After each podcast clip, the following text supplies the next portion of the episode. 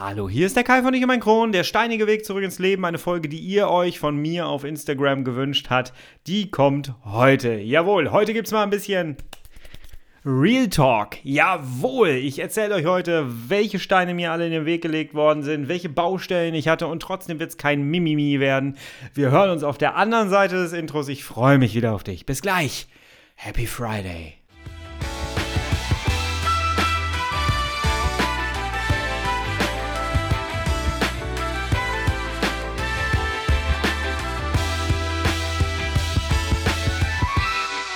Herzlich willkommen zu einer weiteren Ausgabe von Ich und mein Kron, dein Kronpott. Hi, Tag. Ich hoffe, es geht dir gut. Ich hoffe, du bist schubfrei. Ich hoffe, du bist schmerzfrei. Ich hoffe, du bist Corona-frei.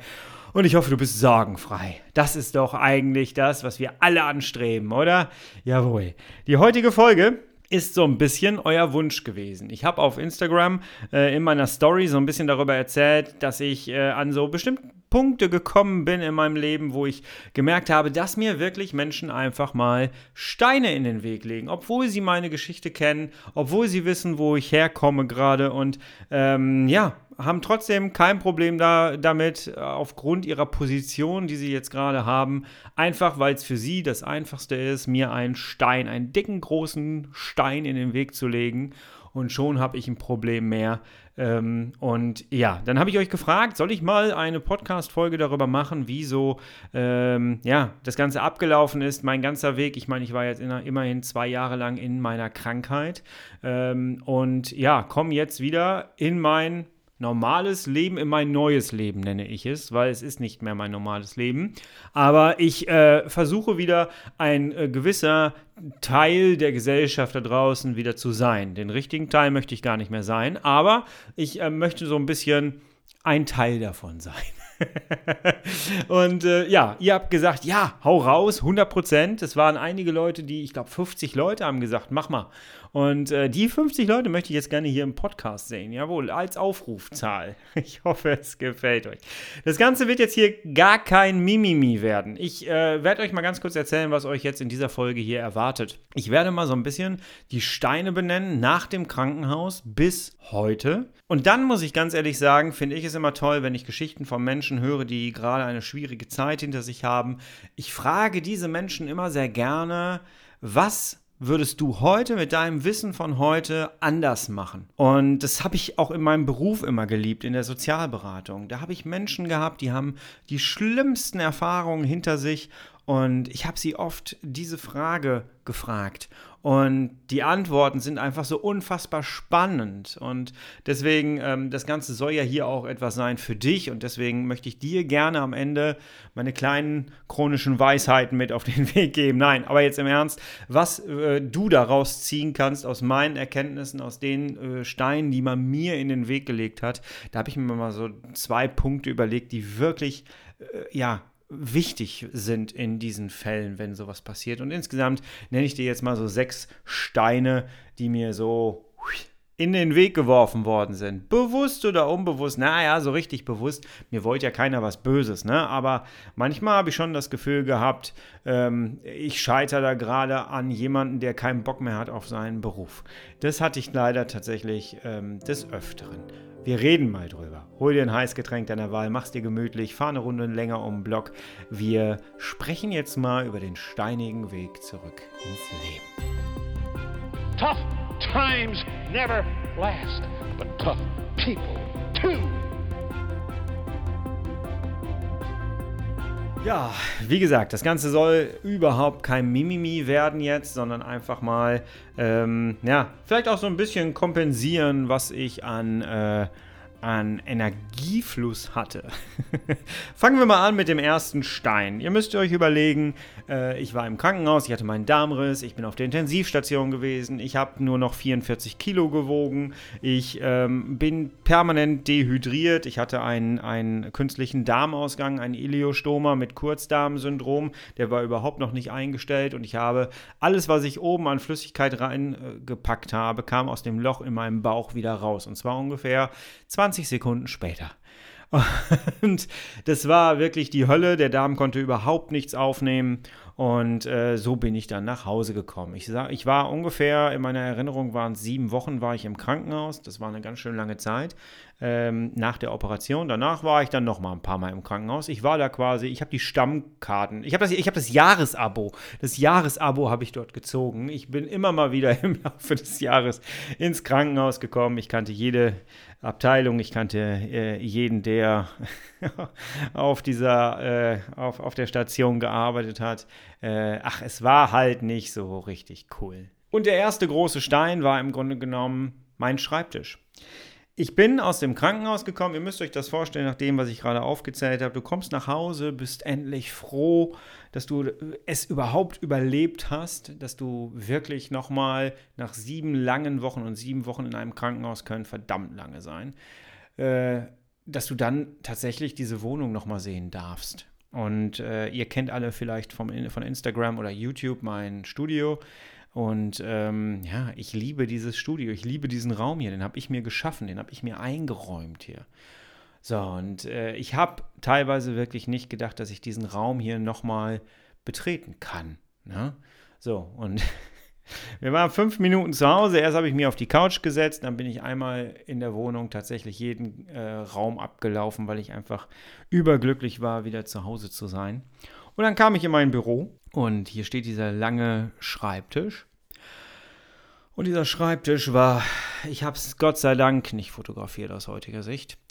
Ähm, dieser Schreibtisch war wirklich voll mit Post. Er war wirklich voll mit Post. Auf der einen Seite haben mir wunder, wunderbare Post, auf der einen Seite haben mir Zuschauer von Lomtro geschrieben. Das war wunderbar. Teilweise haben sie es mitbekommen. Ähm, und äh, ja, das, das war eine schöne Sache. Aber der größte Teil, sagen wir mal 90, 95 Prozent der Post war, kümmer dich. Das äh, war sehr, sehr nervig, muss ich sagen. Äh, Rechnungen, ich bin, einem, ich bin als Privatpatient, weil ich eine Zusatzversicherung habe, im Krankenhaus gemeldet. Das Lustige war, dass hier nicht nur die Rechnungen angekommen sind, während ich im Krankenhaus war, sondern es sind gleichzeitig schon die Mahnungen gekommen, weil ich noch im Krankenhaus war und mich nicht kümmern konnte.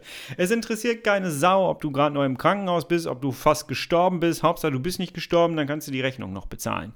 Und äh, das war schon ein bisschen ähm, schwierig, muss ich sagen. Es war echt schwierig. Ich saß hier, ich habe mich hier in den, in den äh, Sitz fallen lassen und ich weiß, dass ich auf diesen, diese Szene werde ich nicht vergessen. Ich, ich habe auf diesen Haufen geguckt, der hier vor mir lag und ähm, ich weiß, dass ich völlig überfordert war und wirklich angefangen habe zu heulen, weil ich gar nicht wusste, wie soll ich mich da denn zurechtfinden? Wie soll ich das denn jetzt alles machen? Ich äh, weiß ja noch nicht mal, äh, wie ich die nächste Stunde überlebe. Also ich war ja nicht total fit, als ich wieder zu Hause war. Das war das Erste. Und ähm, diesen Stein habe ich dann irgendwann tatsächlich ähm, ins Rollen bekommen, denn ich habe irgendwie dieses Gen, diese Veranlagung oder weiß auch immer, was das ist, wie man das benennen kann, aber ähm, das habe ich ja auch bei der, Überwäl bei der Bewältigung meiner Krankheit, Überwältigung, bei der Bewältigung meiner Krankheit ähm, so für mich herausgefunden, äh, dass immer dann, wenn es wirklich schwierig wird, dann finde ich irgendwie mit dem Fokus darauf irgendwie einen Weg und kümmere mich dann darum und dann ähm, ja, tauche ich da ein und äh, gebe so lange nicht nach, bis ich es geschafft habe. Ne? Erstmal habe ich alle angerufen, habe gesagt, hier, das dauert alles noch. Ich ähm, bin hier krank und äh, ja, habe da schon mal festgestellt, ich stoße da nicht immer auf taube Ohren, sondern äh, alle Fristen wurden verlängert und ähm, dann kam auch immer noch von wegen, ja, wir schicken auch noch eine dritte Mahnung, lassen Sie sich Zeit. Das war sehr, sehr nett, ne? aber der erste Stein war Papierstein, der hier auf meinem Schreibtisch lag. Der zweite Stein, der zweite wirklich wichtige Stein war, ich bin dann immer mal wieder dehydriert ins Krankenhaus gekommen, weil mein Darm einfach nichts aufgenommen hat. Und ähm, ich werde nie die Szene vergessen, wie ich, das war so zwei, drei Tage nachdem, nee, drei Tage, drei Tage nachdem ich aus dem Krankenhaus das erste Mal wieder da war, habe ich im Wohnzimmer gesessen. Ähm, wir haben so einen schönen Holzsessel und da habe ich mich reinfallen lassen und ähm, ich war nicht mehr ansprechbar. Meine Frau hat mir irgendwie so Erdbeeren gemacht und die durfte ich dann auch essen und hat mir die so ein bisschen, genau, die hat mir die püriert, ja, genau. Ähm, das habe ich dann äh, gegessen, die hat mir die dann gebracht und während des Essens bin ich eingeschlafen. Und ähm, habe das überhaupt nicht mehr gerafft. Und irgendwann hat sie den Krankenwagen geholt und ich war so dermaßen dehydriert, dass ich äh, wieder ins Krankenhaus musste. Und dort wurde dann entschieden, wir müssen da einen Port in die Schulter reinsetzen, ähm, bis der Darm sich wieder erholt hat, muss da irgendwie ganz viel an äh, Flüssigkeiten und sowas durch die Schulter in, den, äh, in die Vene geleitet werden. Ja, das hörte sich alles erstmal ein bisschen schmerzhaft an. Dazu habe ich ja auch schon äh, eine Podcast-Folge gemacht. Das war gar nicht so schmerzhaft. Das war okay. Und ähm, ja, und dann war das Problem, der Port war drin und wir haben keinen Pflegedienst gefunden. Wir haben keinen Pflegedienst gefunden, Leute. Wir haben wirklich mit vereinten Kräften das Krankenhaus, die Ernährungsberaterin, hat dann Gott sei Dank jemanden gefunden, die mir den von Fresenius, wirklich eine Frau, die genial war. Ich mochte sie bis zum Schluss. Also wir haben wirklich fast Freundschaft geschlossen. Es war einfach toll. Die war dafür da, um mir den Port anzustechen. Aber die konnte nicht jedes Mal hier hinkommen und mir einmal am Tag meine ganzen Infusionen auffüllen. Das funktionierte so nicht. Und dann haben wir versucht, mit vereinten Kräften einen Pflegedienst zu bekommen. Und das war schwierig. Also ein Pflegedienst, der wirklich hier hinkommt, sich äh, kurz die Zeit nimmt, alle Infusionen aufzusetzen, die tägliche Portpflege zu machen, also kurz gucken, ist alles in Ordnung und so, ähm, neues Pflaster draufkleben vielleicht auch. Dafür bekommen die 15 Euro. 15 Euro. Mehr nicht. Egal, ob das 5 Minuten dauert, ob das 20 Minuten dauert, egal wie weit die gefahren sind, es war völlig egal. Und so eine Portpflege ist für einen Pflegedienst etwas, huh, da könnte ja was passieren, da muss man Verantwortung übernehmen. Nicht, dass Pflegedienste keine Verantwortung übernehmen, aber das war tatsächlich die Begründung. Ähm, da ist uns die Verantwortung zu hoch und äh, die Bezahlung dafür zu wenig. Das war tatsächlich ähm, die Begründung. Und äh, wir haben hier reihenweise Absagen bekommen von den Pflegediensten. Wir hatten bestimmt 15 bis 20 Pflegedienste angefragt. Keiner. Jemand aus Hattingen kam dann, das sind ungefähr 30 Kilometer. Die ist 30 Kilometer gefahren, jeden Tag und hat sich diese 15 Euro reingeholt, bis wir diesen Pflegedienst hatten. Ihr glaubt gar nicht, was das für Nerven waren, die da wirklich wie draufgegangen sind, kann ich da nur sagen, weil ich bin ja immer noch dehydriert. Ich hatte Angst vor Spritzen mein Leben lang. ich hatte gar keine Ahnung, wie ich sowas machen muss. Ne? Du wirst ja angeleitet auch irgendwann an solche äh, Prozesse, aber am Anfang stehst du da erstmal. Und äh, zum Glück haben wir dann etwas gefunden, aber das war auch ein, ein fetter Stein. Es war ein Stein, der hieß Versorgung. Vorher war es Papier, jetzt ist es aber Versorgung. Ich muss ja fit sein, um zum Beispiel meine Rechnung wieder aktiv bezahlen zu können oder irgendwas zu machen. Ja? Also das war ein, ein sehr, sehr fetter Stein, der mich Nerven gekostet hat. Und am Ende war aber trotzdem alles gut, weil wir hatten den beste, besten Pflegedienst in ganz Deutschland. Ich würde es jetzt einfach mal so behaupten, weil der war einfach so toll. Das ganze Team war genial und ähm, natürlich war es am Anfang erstmal sehr komisch, dass jemand Fremdes hier in die Wohnung reinkommt und zwar immer dann, wenn er Zeit hatte. Ähm, also auch sonntags morgens um 8 vielleicht mal. Äh, es kam immer darauf an, wie viele alte Menschen gerade aus ihren Betten geholt werden müssen und wie schwer die Fälle sind, die gerade ähm, ja, versorgt werden müssen. Ne? Und äh, damit muss man erstmal umgehen, aber das hat sich alles eingespielt irgendwann. Aber erstmal war der fette Stein, ich finde keinen Pflegedienst. Und dann stehst du da erstmal ne? und verdurstest ein bisschen.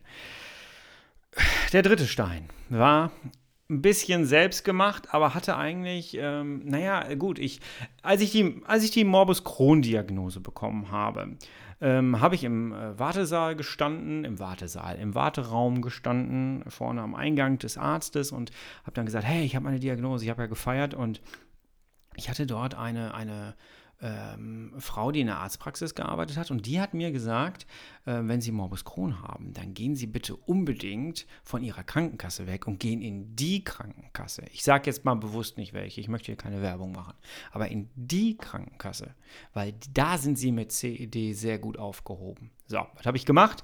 Ich bin raus und ähm, habe dann tatsächlich äh, gegoogelt und habe mal geguckt, was macht die eine Krankenkasse, was macht die andere Krankenkasse. Ich habe beide angerufen, habe beiden gesagt, so, ich habe die Morbus Crohn-Diagnose, was können Sie mir denn äh, bitte bieten? Und dann haben die mir halt aufgelistet. Die eine Krankenkasse war ziemlich ätzend. Dann habe ich, das war die, die ich bisher hatte. Und die andere, die hat mir Dinge erzählt, wo ich dachte, hui, das ist aber schön. So, was habe ich gemacht? Ich habe sofort gesagt, wissen Sie was? Ich komme zu Ihnen. Was muss ich machen? Sie müssen gar nichts machen. Sie geben mir jetzt das, das, das als Angaben und dann sind Sie hier bei uns Mitglied und wir kümmern uns um alles. Das haben Sie dann auch gemacht. Und ich muss ganz ehrlich sagen, ich spoiler schon mal, ich habe es nie bereut. Diese Krankenkasse ist die beste Krankenkasse, die ich bisher hatte. Ich habe vorher Schwierigkeiten gehabt mit sehr vielen Krankenkassen wegen irgendeinem kleinen Scheiß. Ähm, aber mit der letzten, die ich hatte, hatte ich ernsthafte Probleme, weil die mich haben nur rennen lassen. Und diesen Stein, den erzähle ich euch jetzt, denn das Problem war, das fand alles vor dem Darmriss statt. Und äh, dann kam der Wechsel der Krankenkassen immer näher und jetzt ratet mal, wann ich meinen Darmriss hatte. Ja, genau. Es war genau in der Übergangsphase. Und ich glaube, es waren drei Tage, genau, es waren drei Tage vor dem Wechsel.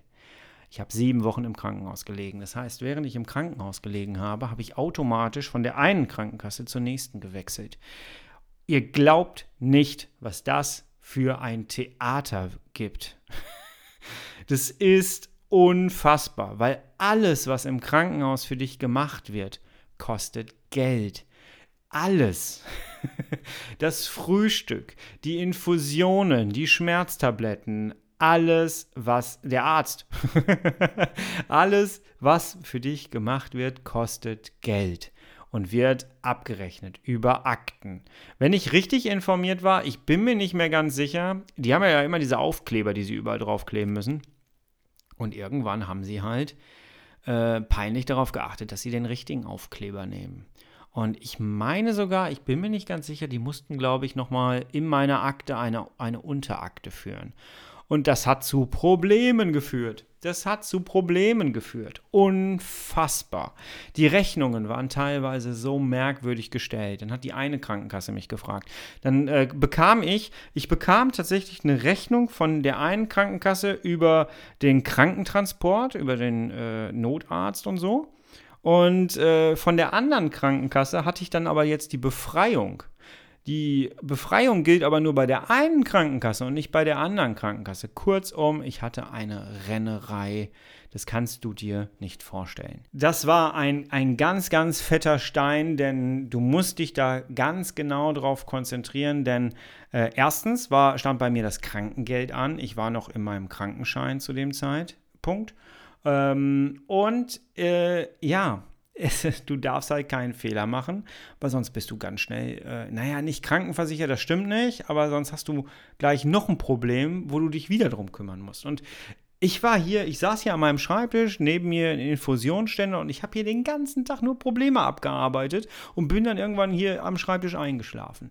Das war echt nervig und ich habe hier manches Mal Dinge gegen die Wände geschmissen, weil ich einfach nicht mehr konnte und manchmal auch wirklich keine Lust mehr hatte. Ich habe irgendwann mal gesagt, ich muss hier wieder aktiv werden und ich muss hier wieder im, in meine Kraft kommen, um einfach für meine Rechte einzustehen, um einfach für meine, äh, ja, für, mein, für, für mein Leben einzustehen hier. Das nimmt dir einfach keiner ab. Ja? Da musst du einfach selber wieder in deine Kraft kommen, um die Kontrolle wieder irgendwie zu bekommen. Und das hat mich schon sehr arg angenervt. Also das war der dritte Stein, Übergang der Krankenkasse. Der vierte Stein war Beantragung der Schwerbehinderung. Ich saß hier da und hatte alles weggearbeitet und dann lag da dieser Antrag, den man mir netterweise im Krankenhaus vorher schon vorbereitet hatte.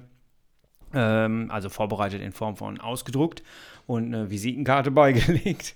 Ähm, ja, und dann ging es darum, dass ich eine, Selbst äh, eine Schwerbehinderung äh, beantrage. Und ähm, das war echt eine Herausforderung. Ähm, da habe ich schon mal eine eigene Podcast-Folge drüber gemacht, ähm, warum du unbedingt eine Schwerbehinderung beantragen solltest oder eine Gleichstellung. Viele verzichten tatsächlich auf ihre Gleichstellung. Warum du das nicht tun solltest. Diese Folge ver äh, verlinke ich dir unter diesem Podcast hier. Guck dir das unbedingt mal an oder ähm, hör dir das mal an.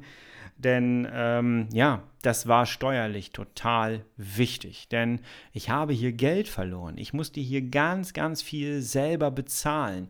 Und äh, was ich damals nicht wusste, jetzt müsste ich nachgucken, jetzt habe ich es nicht recherchiert. Ich glaube, es waren 20% trägst du selber oder so. Wir hatten ja geheiratet und ähm, dementsprechend wurde das Gehalt meiner Frau mit eingerechnet und du, du da mache ich mal eine extra Podcast-Folge drüber. Du musst einen gewissen Prozentteil selber für deine Gesundheit, für die anfallenden Rechnungen bezahlen. Und alles darüber hinaus, da musst du richtig Buch führen. Ich musste das jedenfalls äh, zahlt dann die Krankenversicherung. Und ich hatte jemanden bei der Krankenkasse, der mir dann erklärt hat, das fand ich sehr, sehr nett und das zeigt auch wieder, wie menschlich die Krankenkasse ist. Ähm, die haben mir dann erzählt, von wegen, äh, alles, was wir hier Ihnen nicht übernehmen, reichen Sie bitte der Steuer ein und Sie bekommen alles wieder. Das war der einzige Mensch, der mir das damals erzählt hat. Ich wusste das nicht. Und ähm, dann habe ich hier richtig Buch geführt. Ich habe hier Ordner bei Amazon gekauft und habe hier richtig Buchhaltung gemacht. Gut, dass ich es gelernt habe. Ich bin ja Kaufmann. Aber äh, ich habe das hier, hier gemacht und das sind, ich habe einfach nur noch unsere Ersparnisse runterlaufen sehen. Wir haben eigentlich immer ganz gut gelebt und das, äh, ne, deswegen kein Mimimi, aber es ging immer weiter runter und das war wirklich die Hölle. Und ähm, ja, und wenn du die äh, Schwerbehinderung beantragst, dann hast du ja die Möglichkeit, ähm, eine Pauschale einzureichen bei der Steuer. Also du kriegst eine Pauschale dann äh, wieder. Hör dir die Folge an, verlinke ich dir hier drunter. Ja, und dann musst du aber erstmal den emotionalen Schritt gehen und sagen, okay, ich melde jetzt hier mal eine ähm, Schwerbehinderung an und das war ein Schritt, der mir nicht leicht gefallen ist, denn sonst saß ich immer am anderen Ende des äh, Schreibtisches und habe Menschen geholfen, Anträge auszufüllen, solche Anträge auch auszufüllen und denen gut, zu, äh, gut zuzureden und ja, jetzt saß ich da, ne, mit dem Kugelschreiber in der Hand für meinen eigenen äh, Antrag. Und das war nicht so ganz einfach und ähm, ich war überhaupt noch nicht bei Kräften und ich bin froh und auch deswegen habe ich ja diese Podcast-Folge gemacht über den Sozialarbeiter im Krankenhaus. Ich hatte eine sehr, sehr gute Sozialarbeiterin im Krankenhaus, die mir äh, im Entlassungsmanagement dann wirklich geholfen hat, das Ganze nochmal auszufüllen und es war ein bisschen merkwürdig, dass ich plötzlich, der anderen Menschen geholfen hat, sowas auszufüllen, plötzlich Hilfe brauchte. Das ist etwas, äh, das macht psychisch auch was mit einem. Ne? Das macht einen ein bisschen demütig. Aber auch das ist eine unglaubliche Bürokratie. Wer schon mal einen Schwerbehindertenausweis beantragt hat, äh, dem muss ich, glaube ich, nichts erzählen über dieses Thema. Es war ein fetter Stein. Alles neben der Genesungsphase. Ich wollte das nur mal sagen. Ne? Alles neben der Genesungsphase. Der fünfte Stein war der Übergang ins Krankengeld. Ich äh, bin ja dann ähm, aus, dem, aus dem Krankenschein raus und das Problem war, dass ich auch meinen Job verlieren musste. Nicht, weil ich krank war oder so oder weil ich gekündigt wurde, sondern einfach weil mein Projekt, in dem ich gearbeitet habe, das war ein politisches Arbeitsmarktprojekt. Und der Minister hat entschieden, für NRW hat entschieden, äh, das nicht weiter fortzuführen und zum Jahresende auslaufen zu lassen. Und dementsprechend drohte bei mir die Arbeitslosigkeit.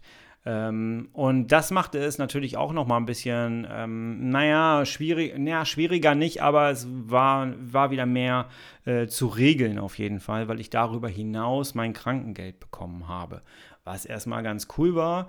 Und ich muss auch wirklich sagen, wir haben in Deutschland ein richtig, richtig gutes System. Da komme ich aber gleich am Ende nochmal zu. Ähm, aber das Problem war, ich hatte ja meinen Krankenkassenwechsel.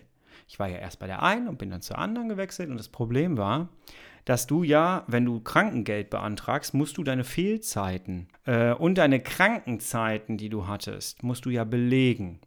Und jetzt hatte die eine Krankenkasse noch meine ganzen Zeiten, meine ganzen Aus, so, so eine Liste war das. Und meine neue Krankenkasse hat gesagt, gar kein Problem, rufen Sie da an, gehen Sie in die Hotline, sagen denen, die sollen uns das zuschicken, dann haben Sie damit überhaupt nichts zu tun und wir haben dann eine Mail und es geht heutzutage alles total problemlos. ich habe bei der anderen Krankenkasse angerufen und die haben mir dann gesagt, nö, wir machen hier gar nichts per E-Mail, das ist ja Datenschutz. Das können wir nicht machen, weil ihre neue Krankenkasse macht das. Das ist doch Datenschutz. Ich so, es ist mir sowas von egal gerade, weil ich muss da nicht raus. Und äh, ja, und was war das? Das war ein ewiges hin und her. Die neue Krankenkasse hat gesagt, ja, wenn die Ihnen das nicht schicken, wir können da nichts machen. Wir brauchen diese Daten. Der Zeitpunkt, dass ich mein Krankengeld aber brauchte, der kam immer näher. Und es drohte, dass ich meine Miete nicht mehr bezahlen konnte. Also bin ich äh, dann tatsächlich in mein Auto gestiegen mit einem Stromer, der gelaufen ist. Ähm, bin dann und bin ein paar Mal in die Büsche dann auch gerannt. Das ist auch etwas. Äh, und ähm, ja, bin dann zu meiner Krankenkasse, zu der Filiale gefahren und habe mir diese Liste geholt. Das Problem fand ich, und das war mir so unfassbar unangenehm, diese Krankenkasse war direkt neben meinem Arbeitgeber. Und jetzt laufe ich da rum mit meinen 45 Kilo, ja, 46 in, der, in dem Zeitpunkt, und äh, lauf an meinem Büro fast vorbei, was nicht so stimmte, aber schon fast. Und ähm, ja, und gehe dann zu der Krankenkasse, um mir einen Zettel abzuholen, mir noch irgendwas erzählen zu müssen, äh, lassen zu müssen und äh, ähm, ja, schönes Leben gewünscht und dann äh, wieder rausgegangen, um das Ganze dann hier einzuscannen und dann per E-Mail an meine Krankenkasse zu schicken ich war fertig danach. Also für mich war das wirklich, heute setze ich mich ins Auto und mache das einfach, ne? Aber damals war das wirklich ein Kraftakt. Und ähm, ich bin froh, dass wir da Corona noch nicht hatten. Das sage ich auch ganz ehrlich. Ähm, ja, das war der nächste Stein. Also es drohte hier wirklich, dass ich meine Miete nicht mehr bezahlen konnte. Zumindest, ähm, ja, doch, eigentlich nicht. Nö, ich äh, hätte es dann zu dem Zeitpunkt nicht mehr tragen können, weil ja auch unsere, unsere Ersparnisse hier drauf gegangen sind. Das war schon eine Phase, wo ich wirklich die Krise gekriegt habe manchmal. Also äh, viele haben ja immer gesagt, so, hey, äh, wie du das machst, das ist total cool und ich könnte das so nicht. Und äh, ja, alles, was, das, was die Gesundheit angeht, ja, da war ich voll im Fokus, aber ich wurde sehr, sehr oft von diesen Steinen abgelenkt, sag ich dir. Dann gab es noch einen sechsten Stein, und zwar die Arbeitslosigkeit. Ich musste ja dann irgendwann, irgendwann ist ja dein Krankengeld auch mal vorbei, ne? Und Das Schwierige ist, ich hatte einen falschen Bescheid bekommen. Natürlich kann man nachrechnen und man weiß ungefähr, wie lange man, äh, nee, man weiß eigentlich ganz genau, wie lange man Krankengeld kriegt. Ich war aber mit meiner Genesung beschäftigt und ich bekam einen Bescheid mit einem Datum drauf. Bis dann haben Sie Ihr Krankengeld und dann müssen wir uns verabschieden. Dieses Datum habe ich mir in meinen Kalender notiert und äh, wusste dann, okay, alles klar, weiß ich Bescheid, äh, halte ich mich dran und kümmere mich drum. Das Problem war, das Datum war falsch. Das Datum war um genau einen Monat falsch, 30 Tage. Und wer sich im Arbeitslosengeld ein bisschen auskennt, weiß, wenn du auch nur einen Tag zu spät kommst, dann hast du ein Problem. Wenn du dich also einen Tag äh, zu spät persönlich dort meldest oder dich arbeitslos meldest, dann hast du ein Problem. Also hat die Krankenkasse mir ähm, einen Wisch ausgestellt dass sie einen Fehler gemacht hat. Das habe ich dann auch schriftlich bekommen, allem drum und dran. Und das musste ich dann der Arbeitsagentur vorzeigen. Und auch da war ich noch nicht richtig fit. Und das war echt schwierig. Ich äh, weiß noch, dass ich in, in die Arbeitsagentur gegangen bin und ich rede jetzt hier über Kollegen, weil ich sehr lange äh, da auch gearbeitet habe. Ne? Ähm, aber ich bin da reingekommen und die Behindertentoilette war zu. Und ich musste tatsächlich zwei Etagen runterlaufen, um auf die Toilette zu kommen. Und ich brauchte da noch ein, äh, eine, ähm, eine Behindertentoilette. Und ähm, ja, das war nervig. Das war richtig, richtig nervig. Und ähm, ja, ich wusste Gott sei Dank, ich war ganz gut vorbereitet auf dieses Gespräch, weil ich halt bestimmte Dinge auch wusste. Ich wusste, dass ich äh, eine leidensgerechte Tätigkeit annehmen kann, dass ich mich dafür zur Verfügung stellen muss, weil vorher musst du halt genau wissen, was du eigentlich sagst. Wenn du sagst, ja, ja, ich kann wieder arbeiten gehen, um dein Arbeitslosengeld zu bekommen, dann stehst du dem Arbeitsmarkt zu 100 Prozent zur Verfügung. Und das wird dann ein Problem, wenn du dann Stellenvorschläge bekommst. Und deswegen musst du genau wissen, was du da eigentlich sagst. Wenn du darüber mal was hören möchtest, dann sag mir einfach mal Bescheid. Ähm, dann mache ich darüber auch nochmal eine Podcast-Folge. Ja, und dann äh, musste ich plötzlich einen Monat früher und das war echt schwierig, weil ich mich wirklich, da kam es auf jeden Tag an. Ich habe mich darauf vorbereitet. Zu dem Zeitpunkt gehe ich wieder in die Arbeitslosigkeit und gehe dann schrittweise äh, in ein neues Leben. Und wenn dir jetzt einfach mal 30 Tage davon genommen werden, dann ist das echt viel. Und das war ein ganz, ganz krasser Stein, muss ich sagen. Aus heutiger Sicht immer noch echt schwierig. Ich habe eine fette Entschuldigung von der Krankenkasse bekommen. Die haben mich sehr, sehr gut begleitet. Wirklich. Ähm, da bin ich volles äh, Lobes. Könnte ich Lobeshymnen singen. Ähm, die haben mich sehr, sehr gut begleitet und die haben sich wirklich ernsthaft bei mir entschuldigt. Ähm, das war richtig cool, aber es hat mir in dem Moment nicht viel gebracht, muss ich sagen, weil ich musste dann mich geistig auch komplett umstellen, weil mir halt wirklich 30 Tage gefehlt haben. Ne? Aber auch im Arbeitsamt bin ich sehr, sehr gut aufgenommen worden. Ich bin in die Reha-Abteilung gekommen und wir haben sehr, sehr gut miteinander gearbeitet. Das war sehr, sehr, sehr, sehr schön, muss ich sagen. Ja, so, das waren meine Steine. Ihr merkt, da war einiges dabei, was vielleicht auf meinem Instagram-Account oder in meinen bisherigen Podcast-Folgen nicht so schön geklungen äh, oder schöner geklungen hat, als es dann vielleicht am Ende war. Ähm, es ist nicht immer alles so leicht, wie es vielleicht in Erzählungen ähm, ja, so klingt. Es ist manchmal existenzgefährdend. Es ist manchmal, du bist halt sehr oft auf Menschen angewiesen, dass die ihren Job mögen, dass die empathisch sind und dir dann mit bestimmten Dingen einfach entgegenkommen. Das hatte ich oft. Ich habe sehr, sehr oft Menschen gehabt und bin auf Menschen gestoßen, die sehr sympathisch waren, empathisch waren und die wirklich mit mir gemeinsam Lösungen gesucht und gefunden haben und sie mir auch aufgezeigt haben. Es waren viele Menschen dabei, die mir die Türen geöffnet haben. Es waren aber auch wirklich einige Menschen dabei, die, glaube ich, nicht mehr so richtig Lust auf ihren Job hatten ähm, und die mir irgendwie tatsächlich bewusst das war doch schon. Ich habe da gerade eine Frau vor meinem geistigen Auge, die mir bewusst Steine in den Weg gelegt hat und wo ich wirklich das ernsthaft das Gefühl hatte, das hat sie nur gemacht, weil sie sonst mehr hätte arbeiten müssen. Das wäre vielleicht echt ein Vorgang mehr gewesen und das hat sie nicht gemacht. Ich sage jetzt nicht, welche, äh, welcher Bereich dieser Steine das jetzt war, ähm, damit da keine Rückschlüsse passieren können, aber das war übel. Das war wirklich übel. Und glaub mir, es gab ein paar Momente, wo ich wirklich fertig war. Wo ich wirklich fertig war. Und bei all dem ganzen Kram, den ich jetzt aufgezeigt habe, ähm, darf man nie vergessen, all das, was noch drumrum war mit Gesundheit und Komplikationen des Stomas, allem drum und dran. Ja, aber ich sitze jetzt hier, es ist alles gut.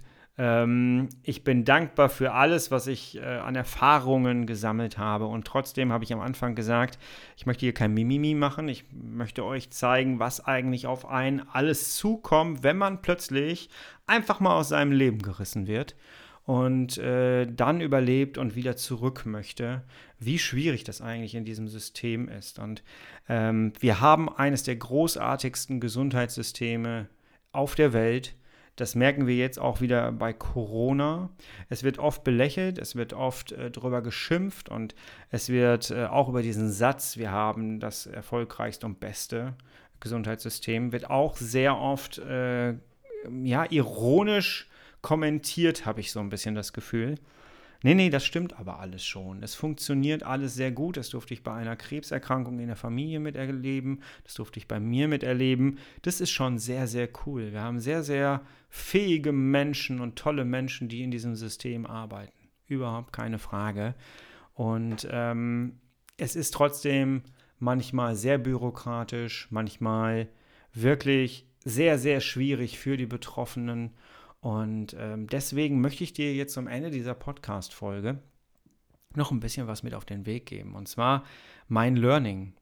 Weil jetzt hast du vielleicht nicht gerade einen Darmriss oder nicht keinen Herzinfarkt oder irgendwas Schlimmes, wie du jetzt gerade aus dem Krankenhaus kommst. Naja, du hast jetzt vielleicht einfach meine Geschichte gehört und fragst dich vielleicht, oh, das macht jetzt aber Angst.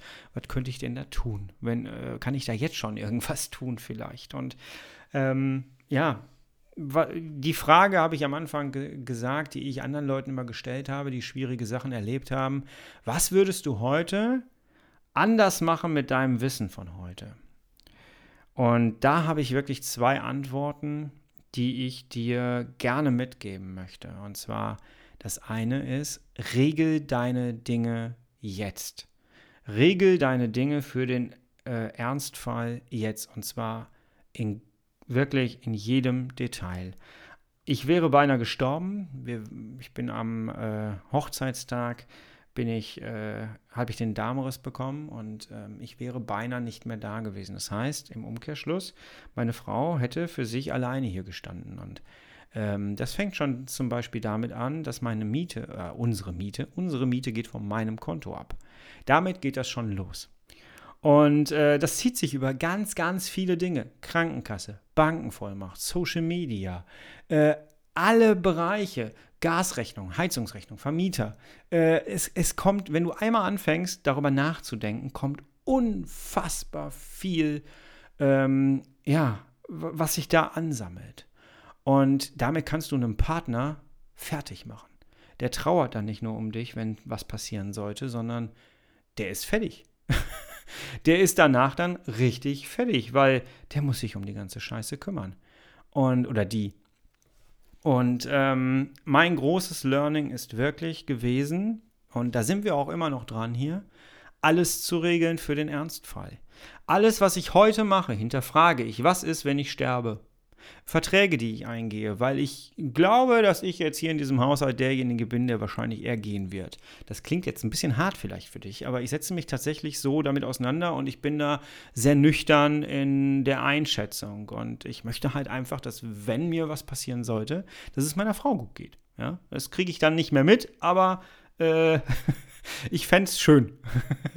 und äh, dementsprechend, ja, alles, was ich heute an Verträgen abschließe, alles, was wir, was wir planen und so, da passe ich schon genau drauf auf. Ich habe ähm, ja Social Media Geschichten eingerichtet. Ähm, meine Frau weiß, was zu tun ist, wenn ähm, mir irgendwas passiert. Und ich finde das sehr, sehr wichtig. Und umgekehrt übrigens auch. Ne? Und deswegen, mein größtes Learning ist, kümmere dich. Kümmere dich ähm, um alles, plane einen Ernstfall, auch wenn er nicht da ist. Wenn er nicht eintritt, wenn er nie eintritt, super, dann hast du die Arbeit umsonst gemacht. Wie viel Arbeit machen wir im Leben umsonst? Hier lohnt es sich aber zu investieren, weil wenn wirklich was passiert, dann bist du vorbereitet. Und ich weiß von meiner Oma damals, als die, als mein Opa gestorben ist, hat meine Oma angefangen, alles wegzugeben und hat so eine Mappe gemacht. Wirklich eine Mappe angelegt, wo alles drin war für den Ernstfall. Und wir haben das damals immer so belächelt von wegen, ach komm, du hast noch ein paar Jahre und jetzt genieß dein Leben und so. Nee, sie hat alles so in so eine Mappe gepackt. Am Ende ist sie gestorben. Wir konnten einfach ins Esszimmer gehen, konnten den Schrank aufmachen, hatten die Mappe in der Hand und mussten nur noch das Ganze abarbeiten. Weißt du, wie geil das ist? Das war mir so ein Vorbild. Und wir haben es hier nicht gehabt. Weil man ist ja noch so jung. Man braucht das ja nicht. Man, äh, ach, es geht einem doch gar nicht so schlecht. Und ach, komm, Ernstfall. Man kann ja auch, man muss ja auch nicht immer so negativ denken. Kennst du das? Ja, so habe ich auch gedacht. Ähm, diese Mappen sind sehr gut. Mach das. Mach das einfach. Wenn du dir etwas aus dieser Folge rausziehen willst, dann äh, plane den Ernstfall. Und ich wünsche, dass er nie eintritt bei dir. Mein zweites Learning ist tatsächlich ganz, ganz einfach ist aber wirklich etwas, was ich gerade, wo ich gerade wirklich dabei bin, das in alle Bereiche meines Lebens zu integrieren. Und zwar der Satz, wer und nicht wie. Oder die Frage, wer und nicht wie. Das ist ähm, ein Satz, der, der mich die letzten Monate vor allem geprägt hat und die letzten zwei Jahre eigentlich auch. Ähm, und zwar frag dich nicht immer, was muss ich jetzt eigentlich machen oder wie muss ich mich jetzt verhalten, um bestimmte Ziele zu erreichen, um bestimmte Dinge hinzukriegen, sondern frag dich, wer kann mir eigentlich helfen, um das Ziel jetzt zu erreichen. Dieses Denkmuster im Kopf zu verändern, diese eine Frage Umstellung, die kann so unfassbar viel bewirken. Wer kann mir helfen, meinen Krankenkassenwechsel vernünftig hinzukriegen? Wer kann mir jetzt helfen, dass ich diesen Schwerbehinderungsausweis bekomme? Wer kann mir helfen, dass ich mein Krankengeld pünktlich ausgezahlt bekomme? Wer kann mir helfen, dass ich eine leidensgerechte Tätigkeit auf, äh, finde und aufnehmen kann? Wer kann mir helfen, dass ich während meiner Arbeitszeit ähm, mit meinem Kron vernünftig umgehen kann? Wer kann mir helfen? Das ändert so viel, weil automatisch weniger Energie aus deinem Körper rausfließt. Ich glaube, das beschreibt es eigentlich sehr gut. Wenn jemand anders dir behilflich ist, dann kann das unfassbar viel deiner Energie ähm, einsparen. Und das ist wirklich einer meiner größten Learnings. Wer und nicht wie. Ich glaube, da gibt es sogar ein Buch drüber in Englisch. ähm, ja, das ist äh, wer und nicht wie. Kann ich dir nur empfehlen, das wirklich auf alle Bereiche deines Lebens auszuweiten, egal wo. Wer kann dir helfen, voranzukommen und nicht, ähm, wie muss ich mich verhalten, damit ich dahin komme, wo ich hinkommen möchte. Ja. Das war jetzt eine etwas längere Folge. Ich hoffe, du bist bis jetzt immer noch dabei und ich hoffe, du lauscht immer noch ganz gerne. Wir können ja mal sowas einfügen. Du kannst dir, dir ja mal ähm, Instagram aufrufen und mir mal unter irgendwelche Kommentare reinschreiben. Äh, sagen wir mal äh, bis hierhin. Hashtag bis hierhin. Wenn du mir den Hashtag unter einen der Bilder als Kommentar reinschreibst, dann weiß ich, dass du bis hierhin gehört hast. Das würde mich sehr, sehr freuen, wenn du das tun würdest. Ja, ich hoffe, du konntest da ein bisschen was rausziehen. Es war mal so ein kleiner Real Talk. Ähm, ich hoffe, es kommt nicht als Mimimi rüber. Das ist mir ganz wichtig, denn äh, ich möchte kein Mimimi machen. Aber ähm, ja, an alle da draußen, die in bestimmten Positionen arbeiten, ähm, die für andere Menschen sehr, sehr wichtig sein können. Vergesst bitte niemals, wie wichtig euer Job sein kann. Und ähm, dass alles, was ihr tut, sich auswirkt auf andere. Ich hatte jahrelang so einen Job, ich weiß, wie das ist. Alle Entscheidungen, die ich damals getroffen habe, haben sich äh, direkt auf das Leben, auf die Existenz der Menschen ausgewirkt, mit denen ich gearbeitet habe. Ich weiß also, wovon ich rede.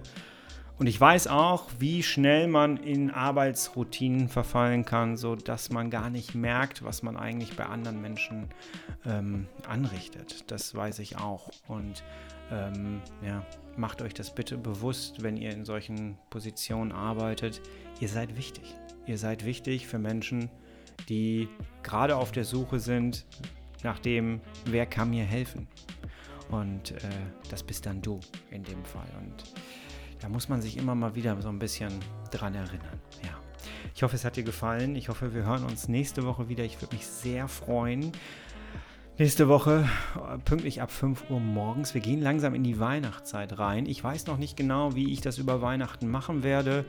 Äh, meine Planung ist so, dass ich schon ganz gerne über Weihnachten ins neue Jahr hier weiter senden möchte. Ich bin mir aber noch nicht ganz sicher, ob ich mir nicht doch ein oder zwei Wochen Pausen nehme. Pause nehme, aber das werde ich dann noch ankündigen.